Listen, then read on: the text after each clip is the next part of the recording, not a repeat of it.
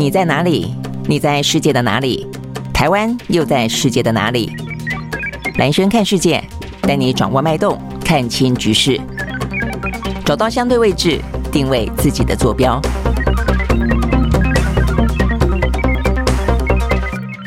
好，早安，我是兰轩，欢迎收看今天的兰轩看世界啊。这个今天又到了一个礼拜的开始了，今天是礼拜一哦，也是八月二十九号。呃，在台湾当然今天有很多消息了啊。这个联合报的头版头条报道的是九合一选举呢，今天开始登记啊，所以呢，有关于呢现场选举的话题呢会越来越热。那再来的话呢，包括了自由时报跟这个中国时报哦，他们都报道了有关于呢美军的巡航舰呢经过了台海啊。那这个比较特别的地方在于说呢，先前其实有关于呢，这个裴洛西呃来台湾做访问的时候呢，那个时候呢，大家就问说，哎，那雷根号到哪里去了？这个一九九六年的时候，台海危机的时候，事实上呢，那个时候的呃雷根号啦、尼米兹号呢，甚至还在台湾的东北部呃这个会合。但这一次的话呢，很显然的，在这个军事演习的期间，呃，美国的航空母舰群雷根号事实上呢是避开呃这个台海，不管是在呃台海还是在我们的东边啊，它事实上都往呃这个横须贺那个地方呢去靠近的，就是避免呃这个。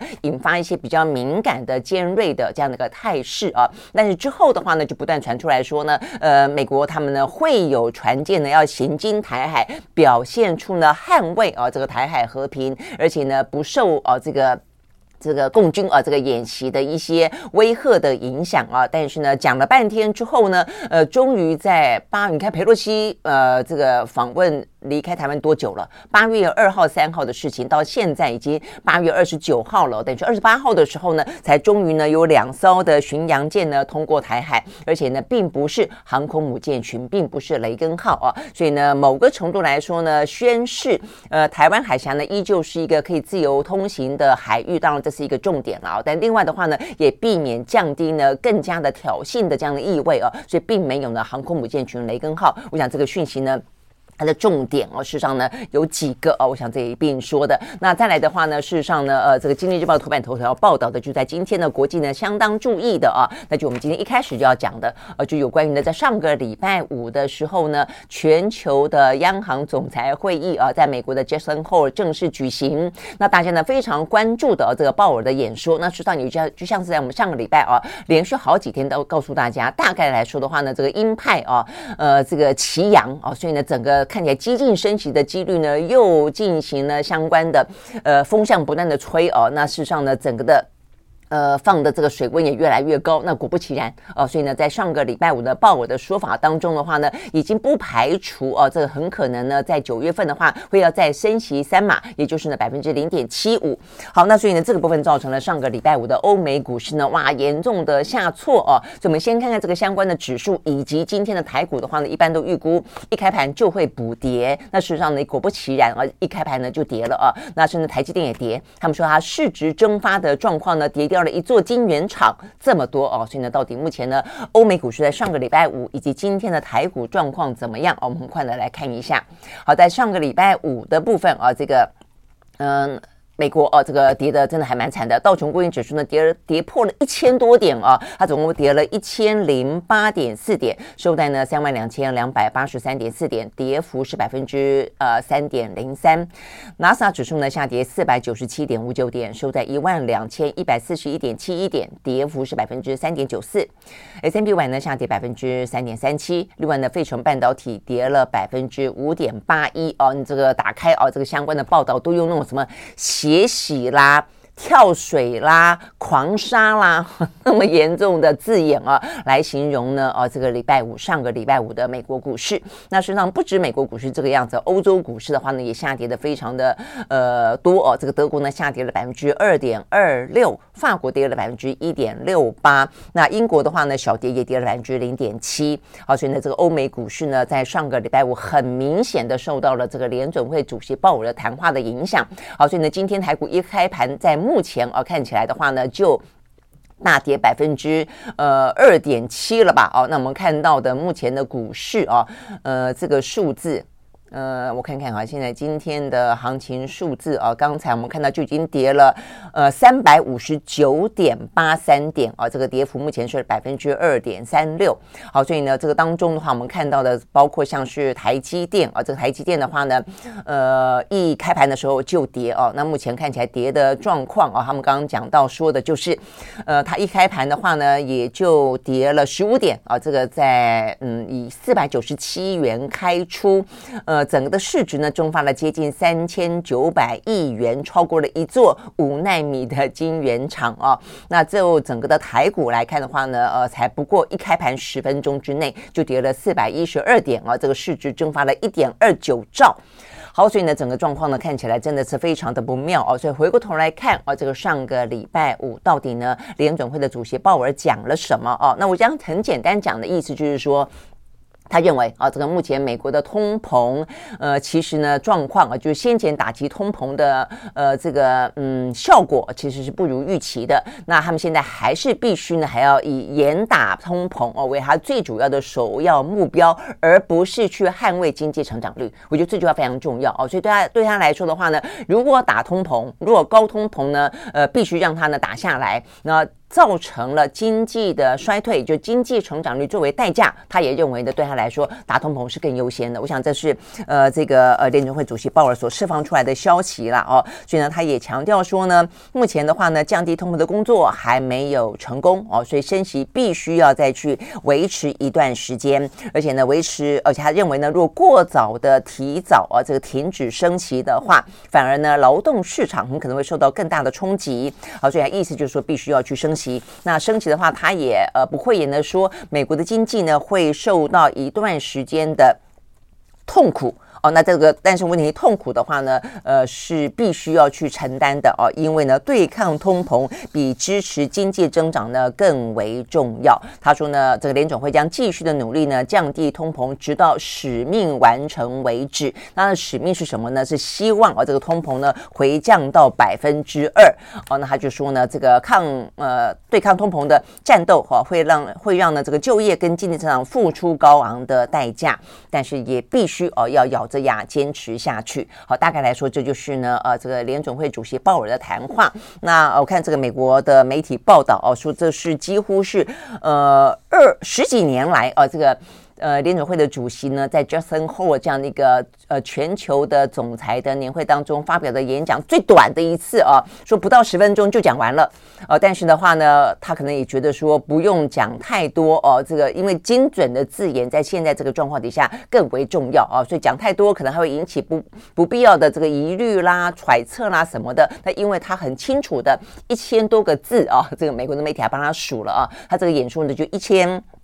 三百零一个字里面，想传达的讯息就很简单，呃，就是。他要告诉大家说呢，联准会在短期之内呢，不可能由鹰转鸽。那事实上呢，他很成功的传达了这个讯息啊。所以消息一出来之后呢，呃，美国的股市呢，哇，这个真的是血流成河哦，一片呢，这个全部呢都是啊这个下杀的状况。好，所以我们刚刚讲到了这个台股目前的补跌也是这样一个局面。OK，好，所以呢，这样这个意思就是说呢，在九月份很可能会迎来呢再次升息三码啊。那如果再升息三码的话呢，就等于是连续三。三次升息三码了哦，好，那这个部分的话呢，对于全球来讲的话呢，等于是呃，已经不是潜台词了，是非常的清楚的是，我们将会迎来呢以经济衰退为代价。那主只是说呢，这个经济衰退会多么的严重哦？对美国来说的话呢，经济衰退会有多严重？那这个经济衰退严重的程度会牵呃会牵连到啊这个全球的经济是什么样的一个局面？我想呢，这是接下来呢大家最关心的。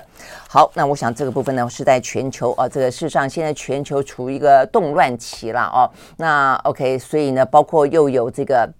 通膨，又有这个战争，又有这个疫情啊，那。整个的状况的话呢，如果说再加上呢这个经济衰退呢，是目前看起来美国为了打通膨也必须要咬牙呃这个去接受的一个代价的话，我想这个全球的部分，我们大家也都要做好这个心理准备哦。好，那这样的一个状况底下的话呢，呃，我们看到呢这个欧呃美国股市哦这个跌的非常的厉害。那这个美国股市跌哦跌的当中的话呢，几乎哦这个所有类股都跌。那但是当中当然有一些比较重要的一些企业，还有一些呢。本身的话题性啊，在这个当中，我们很快的让大家知道一下。一部分当然是因为大盘跌的关系跟着跌，但是另外的话呢，有一些呃其他的一些相关因素了啊。那么看几个比较指标性的，第一个苹果，苹果的话呢，在上个礼拜五呢下跌了百分之三点七七。那呃目前看起来的话呢，因为美国的司法部啊，这个除了大盘跌之外，美国的司法部。又对苹果呢提起反垄断的诉讼啊，那因为的话，目前看起来他们正在关注一个美国的消费电子公司叫做 Tile，它抗议呢这个苹果的无线追踪硬体叫做 AirTag 啊上市之后，导致它的隐私权呢呃这个等于是。包括它的隐私权的政策，这个苹果透过隐私权的政策，让 Tile 他们的这个产品呢处于非常不利的局面啊，所以因此他们就跟呢这个美国的政府去申诉啊，所以呢目前美国的司法部门的话呢正在啊这个要开始去进行调查啊，苹果是不是涉及到反垄断？OK，好，我想这个对于呢这些跨国的大公司啊，不管在美国，不管在欧洲啊，这个反垄断的相关的司法啊，事实上都会对啊这些。呃，大的呃，这个呃，天网门等级的呃，这个系列战争相当大的影响，而且重点是时间会拖得很长了啊。OK，好，所以这是苹果。那再来的话呢，非常知名的个人电脑公司哦，就 Dell。呃，这个它的话呢，在上个礼拜五大跌了百分之十三点五一哦。好，所以呢，这个很明显的受到强势美元跟中国的这个防疫的影响，还有最新消息，我看到他们也宣布退出了俄罗斯。好，那所以呢，这个部分显然的啊，这个都是他们的一些相关的影响，导致了它的财报啊，这个年增长啊，说这个营收只有增长百分之九啊，说增幅是近六季来最低。那这个戴尔也不讳言的说，哦，这 PC 的需求呢，因为疫情呢稍微的平缓过去哦，所以呢，呃，这个嗯，逐渐的下降，所以它的经营的挑战呢越来越高哦，所以他们也下修了全年的财测，好，所以呢就是。呃，PC 电脑，那再来的话呢，消费型的像是服饰品牌 Gap 啊、哦，我想大家都非常熟悉，它也跌了百分之一点四一。那目前看起来的话呢，这宏观经济啊、哦，这个打击到呢这个消费者的信心啊、哦，所以这部分的话呢，前景不明。OK，好，所以目前一些呢呃消费零售、哦，事实上呢，目前在呃这个几几个呃这个相关的财报，目前看起来的话呢，呃状况都不太好了啊、哦。这个也有还不错的、哦，像 Walmart，但是呢，其实很多的哦一些零售的呃大厂牌啊、哦，目前。看起来压力都也都还是很大。好，再来的话呢，这边是 IC 的设计公司哦，这家设计公司叫做 Marvel 哦，它叫 Marvel Technology，它暴跌了百分之八点九三啊，这个真的是还蛮高的。那这个显示出来的是半导体的产业链哦，所以半导体的产业链里面，目前看起来呃，不管是晶圆制造，其实台积电还算是蛮挺得住的啦哦，但是呢，压力全球的压力也很大。那另外呢，一些呃下游的封测、上游的 IC 设计哦，目前看起来的话呢，其实。实都会受到一些相关的影响哦，跟这段时间以来哦，这个去库存化，呃，目前的订单越来越少，库存越来越多哦，这些部分的话呢，都已经哦开始了。整个产业链都已经蔓延开来了。好，所以呢，这是呢，IC 设计公司啊，这个也是暴跌。那再来的话呢，呃，美国的生技公司 Moderna 哦，大家非常熟悉的，它在过去这个周末，它控告了另外一家呢，也是 mRNA 啊，非常知名的呢，呃，这个品牌就是呢，呃，BNT 辉瑞，说他们呢，呃，侵犯它的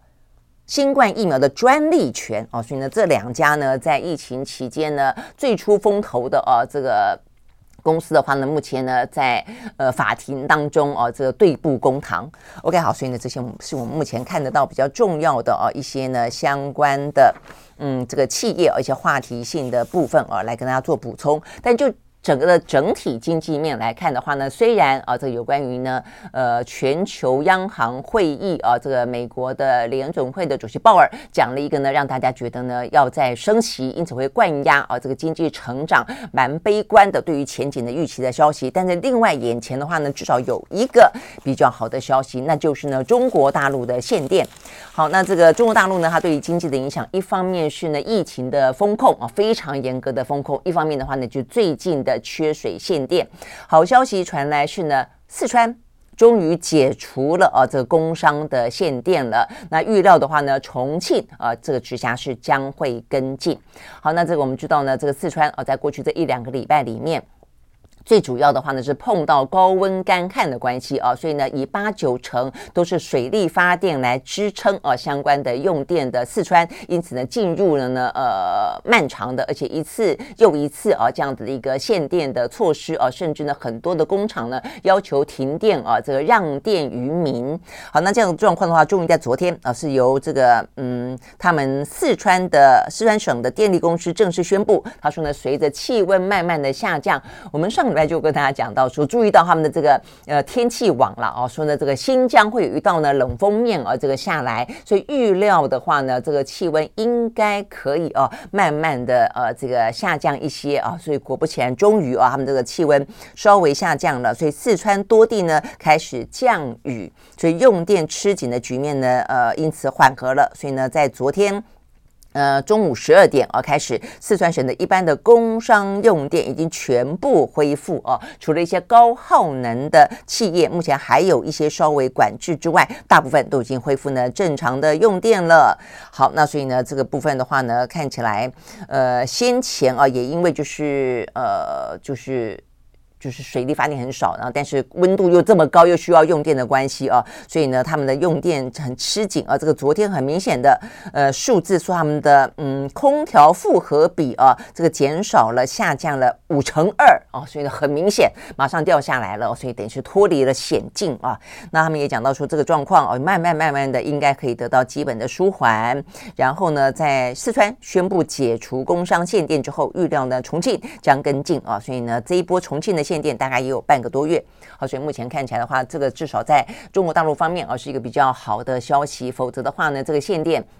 不只是四川，因为四川的话呢，他们是西电东供的哦，会供到呢这个什么江苏啦、上海那一带去。所以先前的话呢，上海的外滩不是也熄灯了吗？实际上呢，就是因为呢，呃，这个四川啊，这个限电的关系哦，所以四川限电基本上来说影响还蛮大的哦。那不只是他们自己四川省本身的这些什么笔电啦、太阳能啦、电池啦等等这些基地而已哦，还会呢影响到呢这个整个的呃这个长江呃这些啊这个所谓的呃长三角。哦，这个地方的一些用电好，所以这个部分的话呢，等于是稍稍的啊，呃，可以缓解一些。那如果说哦，他们的疫情啊，目前控制如果也还得以，没有太多地方哦是严格的封控的话，呃，这个中国大陆方面的这个经济状况，他们也希望了啊，这个目前李克强也喊话嘛，哦，就希望呢，在下半年他们的经济呢可以是比较回稳的，因为上半年的话呢，前两天我看到他们公布的第二季的经济成长率。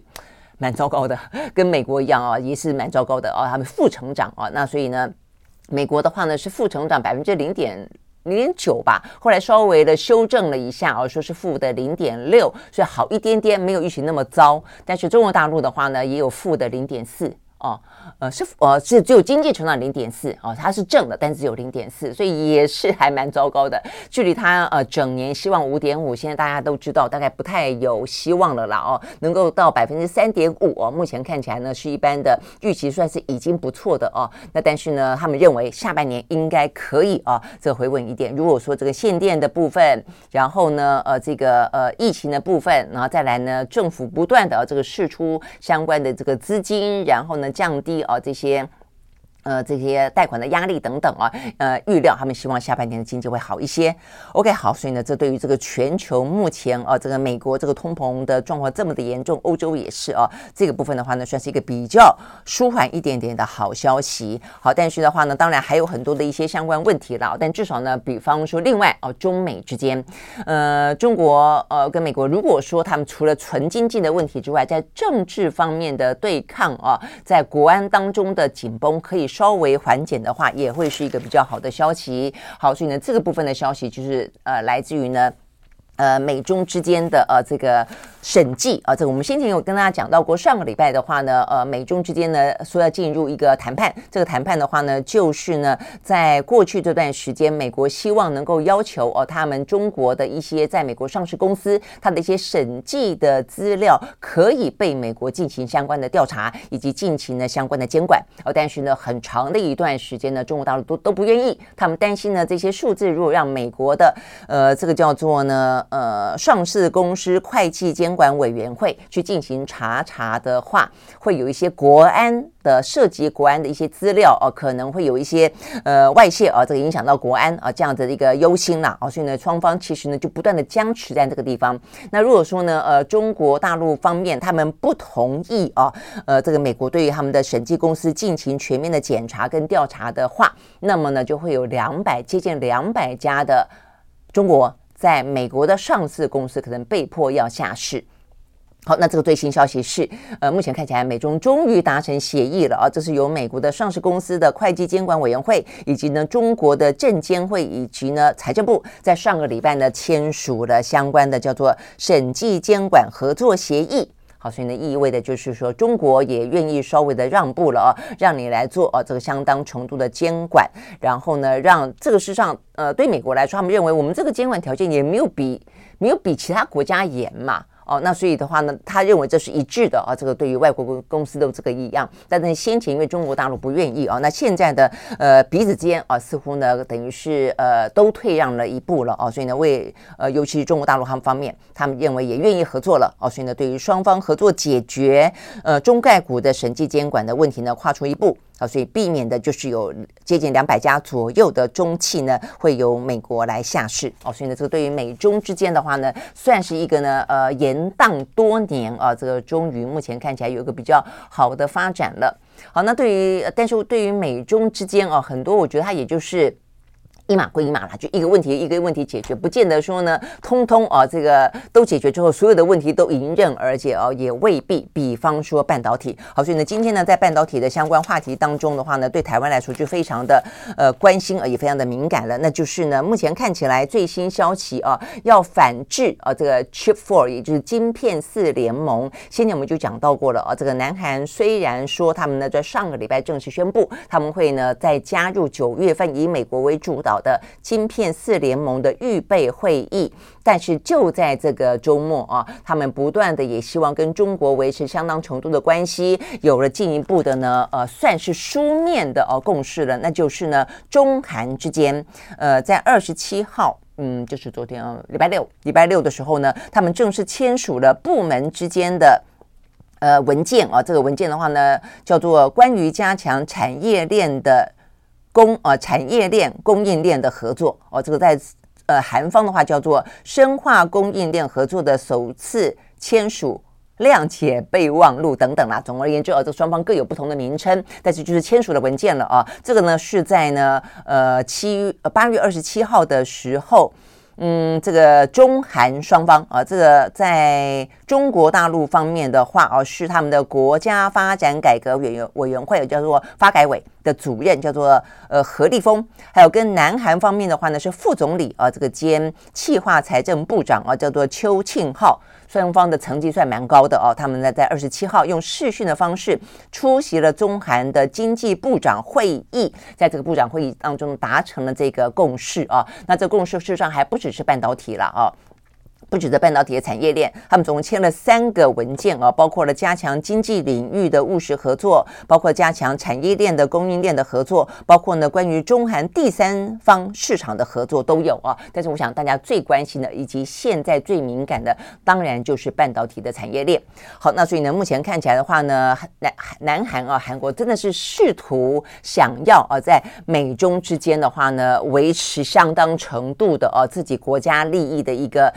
嗯，安全空间，希望打出一个安全空间来啊。那希望左右逢源啊。但是这个部分的话，真的是很敏感啊。目前为止没有看到美方有什么特别的说法啊。如果说在嗯晶片四联盟当中，他可以同国同意啊，这个韩国方面跟中国啊，这个还是有一些呢产业链当中的连接的话，那么嗯，对于海台湾，对于日本来说，是不是？哦，也因此而有更多可能的松动呢？哦，我觉得这个是，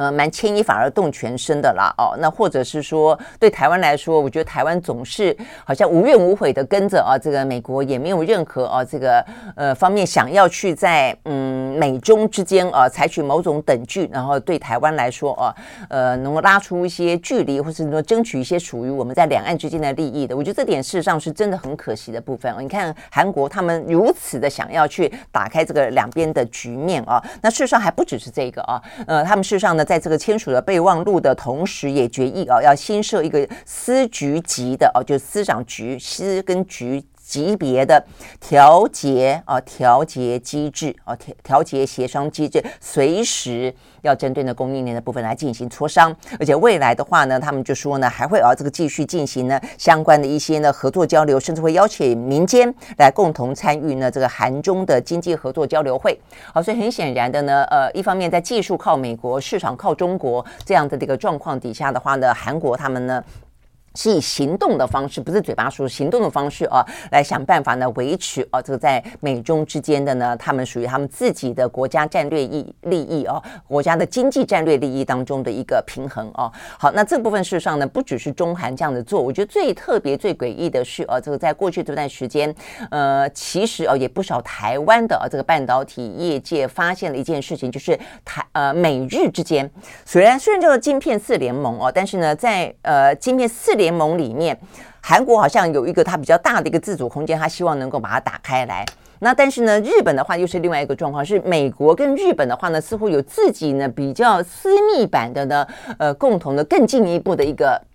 呃，合合约哦，这个更进一步的一个协议了。这个是在呃七月底的时候哦，这个七月底的时候，七月二十九号那一天，呃，事实上呢，呃，美国跟日本啊，这个进行了经济跟外交部长的二加二的会议哦。那在那场二加二的会议里面的话呢，他们美日已经共同达成了一个呃默契啊，希望呢能够在今年底以前，他们呢能够成立一个叫做半导体的研发中心。那这个半导体的研发中心的话呢，是希望能够呢共同的合作，在二零二五年的时候呢，要量产两纳米的晶片。好，这个问题来了哦。到目前为止的话呢，台积电也是正在努力要去研发两奈两纳米的晶片，现在是三纳米。那嗯，很明显你会看得到，其实呢，在这个美日的合作当中，它排拒了台湾。哦，对台湾，他甚至把台湾的台积电呢当做他们一个竞竞争的对手啊，因为目前看起来的话，台湾跟韩国事实上呢是走在美国的日跟日本之先，哦，所以呢，等于在这个晶片四联盟当中，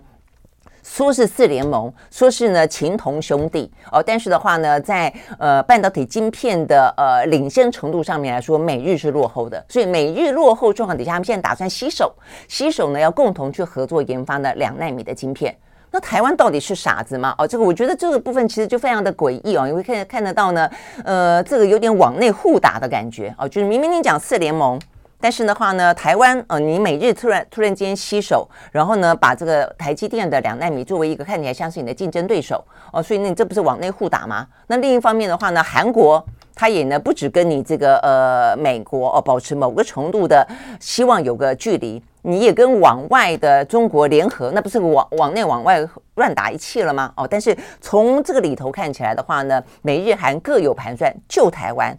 就只有台湾呢在里面看起来这个晶片四联盟哦，真的就是从头到尾呢，呃，看起来就是。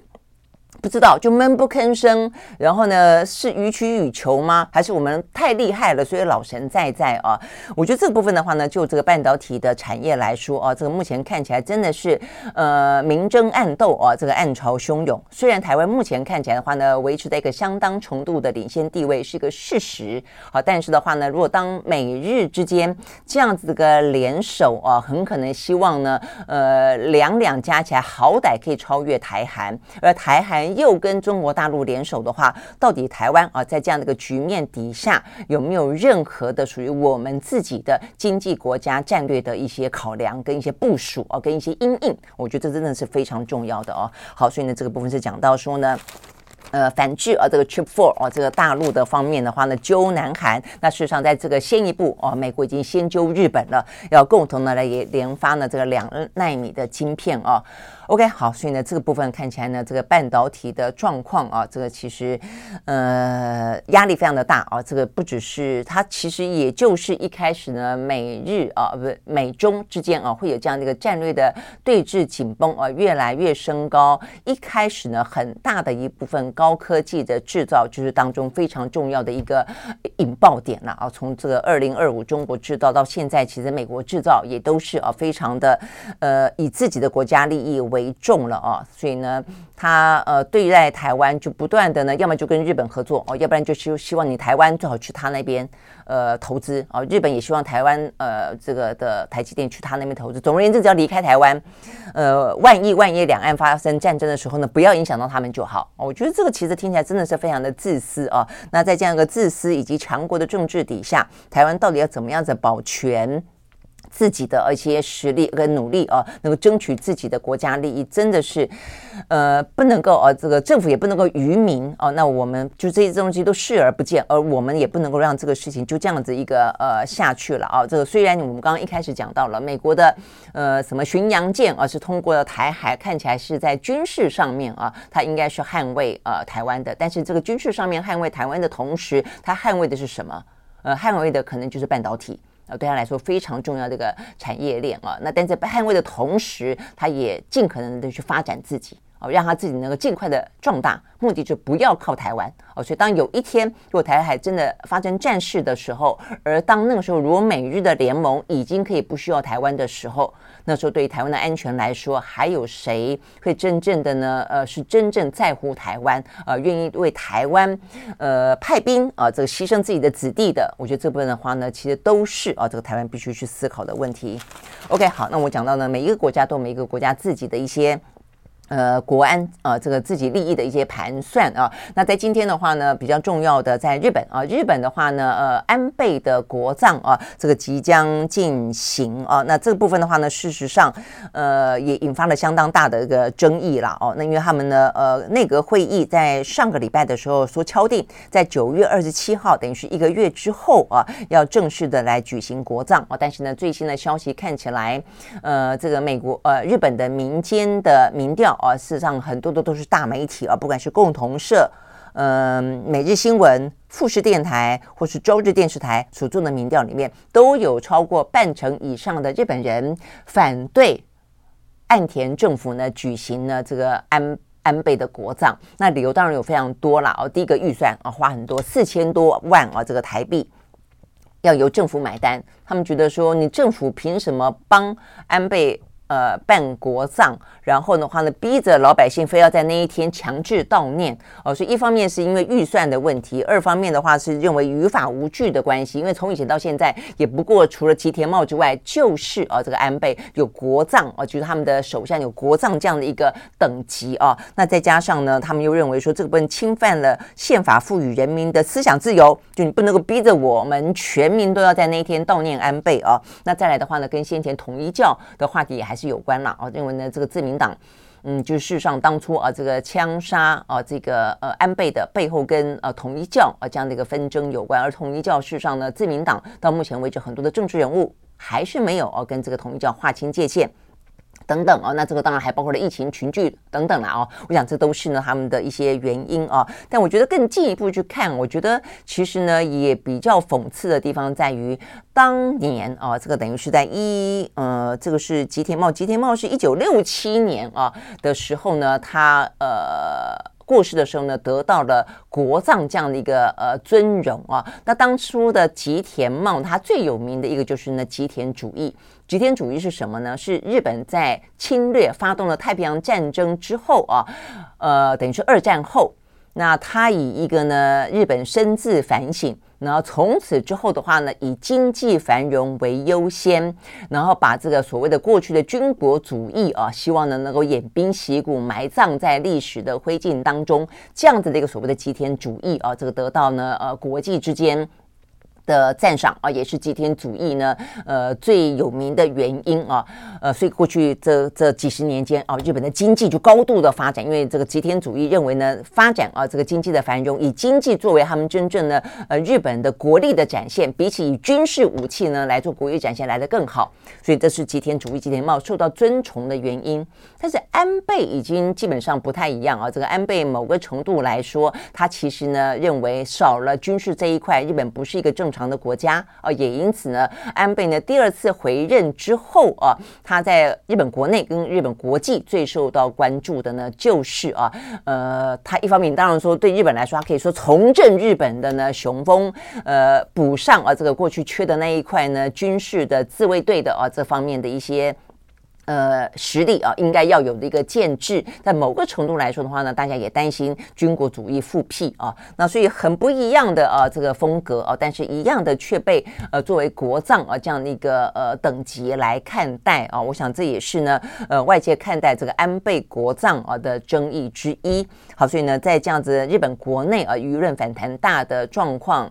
底下啊，这个当然是目前岸田啊，我想对他来说是一个他非常好的搭建起来的国际舞台啊，因为呢，国际之间啊，尤其是在这个中美对抗的气氛底下啊，这个其实呃，其实西方世界都非常的啊，这个呃，觉得就跟。安倍啊，非常的交好，因为他们都是等于日本是属于西方世界在呃印太地区的呃代理人嘛，最大的一个呃这个国家。那所以呢，呃非常多的国际元首啊会在这个国葬的时候来到呢呃日本啊，所以对岸田来说的话，他等于。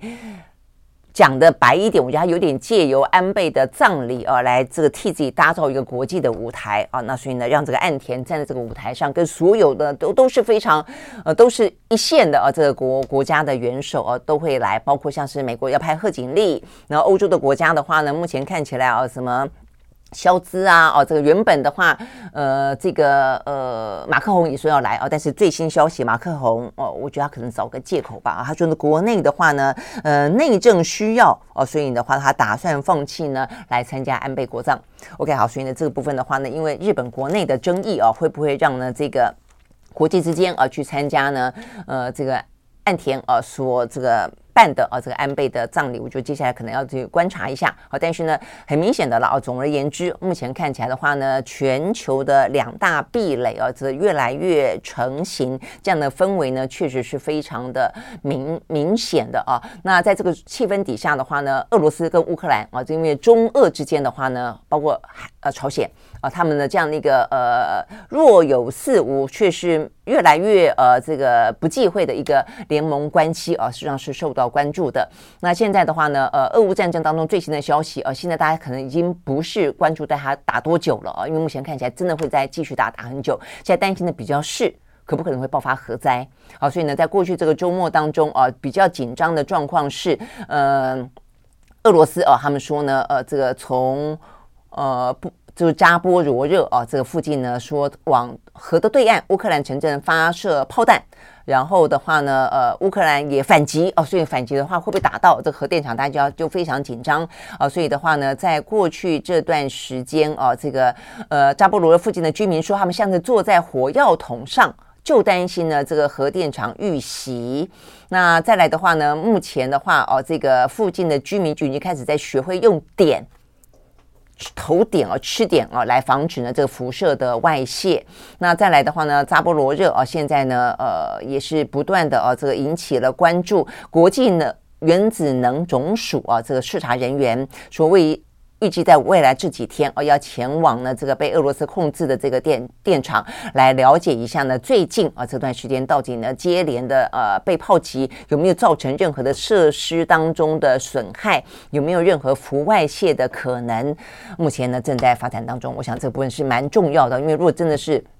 有核灾的话，因为战争引起的话呢，我想呃，这个嗯，这个辐射的影响范围哦，事实上是会是很大的哦。OK，好，所以呢，这个部分的话呢，是有关于俄乌哦之间呢最新的一个状况。那因为呢，这个俄乌战争可能还会很久了啊，所以呢，很多的国家目前看起来也都纷纷的啊，这个离开乌克兰或离开俄罗斯啊。这个最新消息的话呢，呃，这个目前看起来，因为乌乌克兰也要反击俄罗斯了嘛，哦，所以先前乌克兰是战场，现在的话呢，俄罗斯啊方面，不管是基于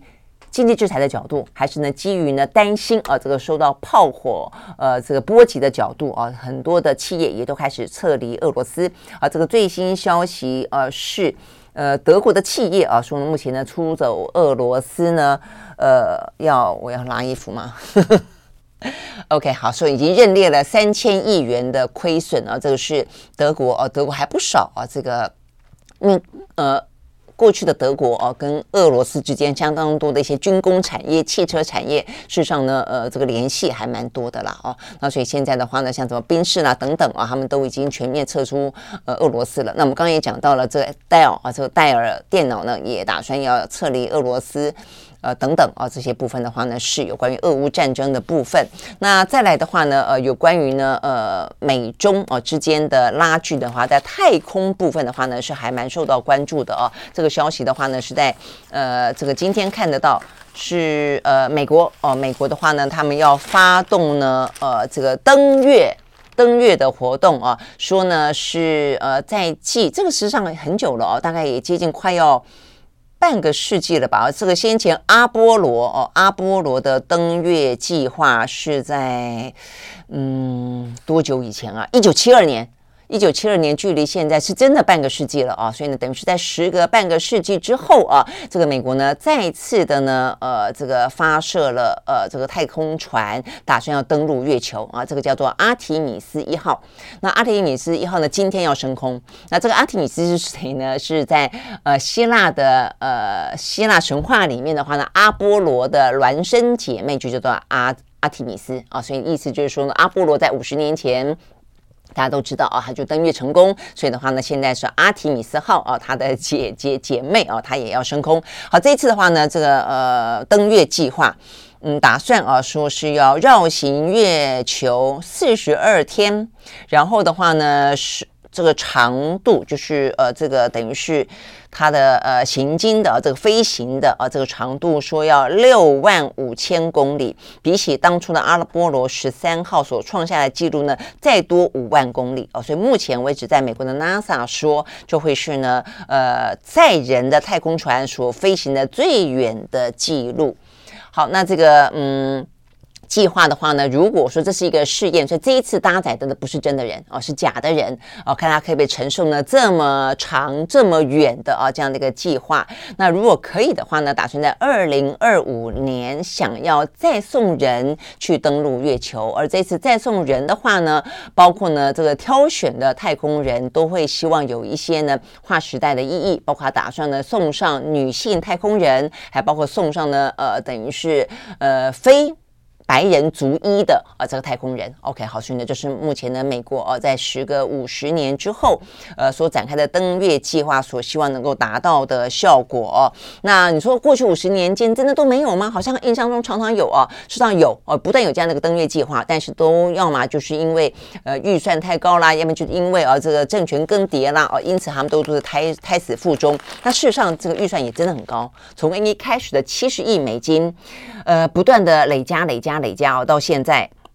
说呢，已经暴增到了两百三十亿美金了啊！所以呢，即便呢，现在目前看起来，哎，两百三十亿美金很高很高哎。那但是呢，目前的呃太空的竞赛哦，事实上呢，在美中之间呃也越来越呃这个过去可能是美苏之间，那这些年的话呢，中国大陆的航天啊呃产业呢，事实上呢也发展的非常非常的快啊。就在二零一七年的时候呢，呃，中国大陆也送上了一个太空人。叫杨利伟嘛，如果你还记得的话呢，也是登陆月球啊，所以呢，那个时候还他还因为带着配枪的关系，还受到了关注啊。他们还开玩笑说，配枪为什么？你是怕碰到外星人吗？啊，他们就说不是啊，是因为呢，其实。太空船要回返啊地球的时候，其实状况还蛮多的啊。这个配枪是，呃，以防任何可能的呃万一啦，有这个自卫的呃这个呃需求等等啦。那但总而言之啊，所以呢，这个中国大陆的航天啊，这个嗯计划其实也非常的如火如荼的，也是进步神速啊。所以对美国来说的话呢，呃，维持它的领先地位上，我想当然哈，这就是美中之间的竞赛是全方位的啦。嗯，OK，所以呢，对美国来说的话啊，所以他们即便花这么多的钱，他们都。觉得还是呃这个在所不惜。但坦白说，哦，这在美国的内部啊，呃，争议也还蛮多的啊，就是你需不需要花到两百多亿美金啊，去发射那么一个发射一次之后，以下以后呢，接下来呢，就如果要再。呃，这个太空船要再上去的话呢，再发射的话呢，就要重新再建造。那这个部分的话呢，事实上，呃，就是当初的马斯克啊，他 SpaceX 啊，呃，让大家觉得说，哎，眼睛一亮，有很可能有很大商机的原因，因为他强调的是太空垃圾太多，而且呢，每次发射一次呢，呃，这个呃，这个太空船啦，哦、这个所谓的呃火箭载送等等的话呢，就就就耗费了哦，就就就浪费掉了，所以它是可以回收的。哦，可以回收再利用的，所以它的新建计划就是这样的概念。哦，所以到目前为止的话呢，看起来很多的一些跟太空有关的，在美国内部的一些机构啊，都点出这一次呢火箭的。建造跟测测试当中的一些呃瑕疵啊，包括它可能的呃管理不当也好，或者就算是试飞成功啊，呃既昂贵又无效率等等的批评啊，事实上也是有的啊。OK，好，所以呢这个部分的话呢是有关于呢这个美中之间啊这个在航太当中的竞赛。OK，好，所以呢，这么多的一些话题啊，呃，都是啊，在今天我们看到比较重要的，但是呃，不脱啊，整个的全世界的，呃，等于是目前的国际秩序啦，啊，或者一些地缘政治啦，不管是各个方面，似乎呢都笼罩在美中啊两大强权的竞争跟辐射啊这样的一个状况底下。OK，好，那另外的话呢，呃，有一个我觉得蛮重要的，就是呃，全球暖化的话题啊，就能源啊，能源的话题的话呢，在今天啊，我们看到的就是说，一开始讲到，哎，这个四川啊，这个限电的问题是水力发电的问题，极端气候的问题。但是，但是呢，在欧洲的话呢，很显然是天然气缺乏的关系，是因为战争的关系啊，所以呢，等于在继德国呢，他打算要考虑哦，是不是要延役？相关的核电厂之后啊，这个最新的消息是，呃，瑞士啊的民间组织呢也发起啊，他们希望能够呢用核电。阻废核，就他们原本也是要废除核电的，他们现在也希望能够暂缓啊，就为了要因应呢全球暖化，呃，这样的一个气候上的危机以及排碳啊，这个这样子的一个问题，能够用尽所有可能的安全的、干净的能源，包括了核电。啊，所以他们目前的话呢，打算希望呢能够修改相关的法令呢，甚至来进行公投。啊，所以呢，这个这是在继啊这个。德国之后，呃，瑞士想用公投的方式呢，来改变他们的能源计划，希望重新启动核电。好，那讲到呢，有关于公投，台湾在今天呢有一个跟公投有关的呃话题啊，这是基隆，基隆的话呢，希望能够有护海公投。所以这个部分的话呢，事实上呢，先前都蛮低调的，至少很多人都没有特别注意到。那目前的话呢，这个讯息就来自于呢，这个基隆的护海的这些民间团体认为基隆市政府太低调了，基本上就是想要打压这个公投。那这个公投到底是要公投什么啊？那原来是因为呢，我们现在也是因为呃，现在希望啊，这个用绿能跟天然气取代核能嘛。二零二五年呢，不是所谓的非核家园吗？所以这个天然气的话，就就不断的盖接收站。所以呢，第三接收站的话呢，是在去年公投的时候，在桃园这部分呢，跟早教有关的话题。那现在第四接收站的话呢，是要盖在呢基隆。好，所以呢，基隆这个地方的话呢，就呃，因此不少的基隆的环保团体跟生态团体，他们呢就发起了一个护海公投，因为他们认为打算要用。